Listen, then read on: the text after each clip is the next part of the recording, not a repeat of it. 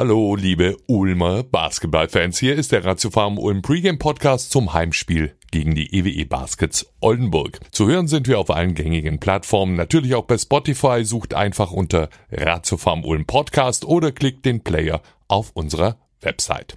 Heute Abend halb neun Tip-Off zu zwei aufregenden Basketballwochen für uns und nicht nur für uns. Der Hashtag der Easy Credit BBL auf die Couch, fertig, los. 4000 Minuten Spiel, 33 Begegnungen, 18 Mannschaften. Obendrauf ein ich sag mal, Live-Konferenzspektakel nächste Woche, Dienstag und Mittwoch, BBL und Euroleague, dazu aber am Ende noch etwas mehr. Erstmal zu uns, fünf Spiele in den nächsten zwei Wochen. Den ersten ganz, ganz dicken Brocken hat uns das Christkind für heute Abend unter den Baum gelegt. Die Offensivmaschine EWE e Baskets Oldenburg das Team mit den meisten erzielten Punkten pro Spiel in der BBL. Die Oldenburger mit wenigen, aber guten Veränderungen zur letzten Saison. Frage an unseren Head Coach. Jakob, was ist denn diese Saison anders bei den Oldenburgern?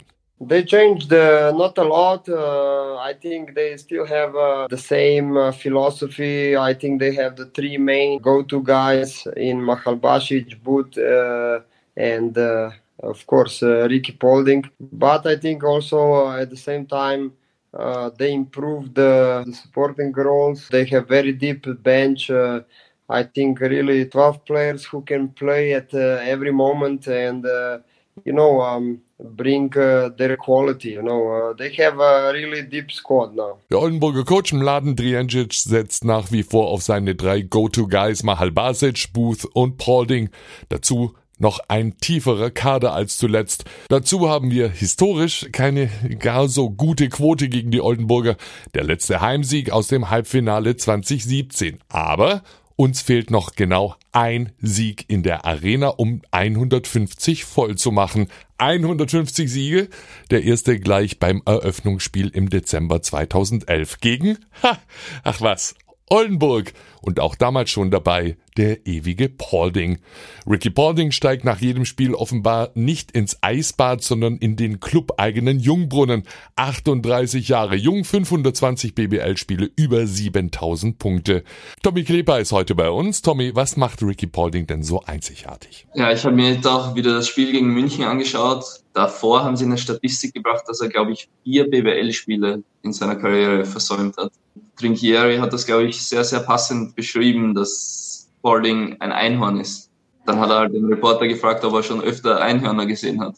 Genauso ist es mit ihm. Der ist einfach one in a million. Und es ist unglaublich, was der für Voraussetzungen hat und was für ein Gefühl auch für Basketball das er hat. Sein Wurf, den kriegt er mehr oder weniger egal gegen wen los, kann über jeden drüber werfen und auch hochprozentig, was halt das Schwierige darin ist. Auch die Athletik bringt er eigentlich noch immer mit, die, die viele in ihrer Karriere nie erreichen. Und das ist schon beeindruckend. Im Oldenburg-Paket kommen dann noch drei Ex-Ulmer, Braden Hobbs, Philipp Schwedheim und Defensivbiest Carsten Tada.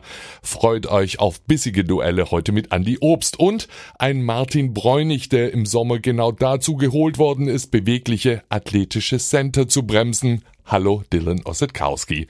Wie es um Dylans Schulter steht, äh, können wir sicherlich heute beim Vorglühen live vom Spielfeldrand in der Arena klären. Schon ab 20 Uhr der Livestream mit Sportdirektor Thorsten Leibenath. Link auf den YouTube-Kanal hier in den Show Notes. Gleich die Erinnerung klicken, wir freuen uns auf euch. Also ein hartes Stück Arbeit gegen starke Oldenburger zum Auftakt der fünf Spiele in zwei Wochen. Deshalb spendierte Jaka den Spielern nicht direkt Weihnachtsurlaub, sie durften ein bisschen länger ausschlafen. Gewöhnt man sich da eigentlich dran als Profi? Tommy nochmal. Du kennst es ja nicht anders, oder? Ja, also, ja, wir kennen es schon anders eben. Bis ich 23 oder so war, war ich ja eigentlich immer, habe zu Hause gespielt. Rein hatten wir eigentlich immer normale Weihnachten, so wie jeder auch. Bin mit meinem Vater am 24. Ähm, Fisch holen gegangen, dann haben wir den zum Mittag gebraten und dann ganz traditionelles Weihnachtsfest gemacht. Ich hatte jetzt eigentlich schon alle Varianten, dass ich ganz alleine war, dass ich mit Freunden, Mitspielern gefeiert habe, dass ich alleine mit meiner Freundin gefeiert habe. Einmal habe ich es auch geschafft, heimzufliegen. Also es war schon eigentlich jede Variante dabei und man lernt dadurch noch mehr schätzen, wie schön die ersten Weihnachten war. Und das sind halt dann so Sachen, so Kleinigkeiten, auf die man sich freut, wenn man nicht mehr Basketball spielt. Also nach der Karriere. Ist auch was, was mir jetzt eben zeigt. Weihnachten kann auch nicht so ein schönes Fest im Kreise der Familie sein, wenn man eben beruflich oder aus welchen Gründen auch immer alleine ist oder weit weg von der Familie, dann, dann kann es auch ein bisschen traurig sein und das gibt dann halt so mehr Einblick, wie es anderen Menschen vielleicht geht oder auch das zu schätzen, zu wissen, was man eigentlich hat. Die Überstunden der Profis bescheren uns ein extra großes Paket an Live-Basketball. Obendrauf ein wettbewerbsübergreifendes Highlight an zwei Tagen nächste Woche. Dienstag und Mittwoch. Magenta Sport zeigt jeweils acht BBL und Euroleague-Partien in zwei großen Live-Konferenzen. Wir sind mit dabei mit dem Auswärtsspiel gegen Kreilsheim. Dazu dann aber auch zum Beispiel FS gegen Real Madrid oder Alba gegen Kaunas.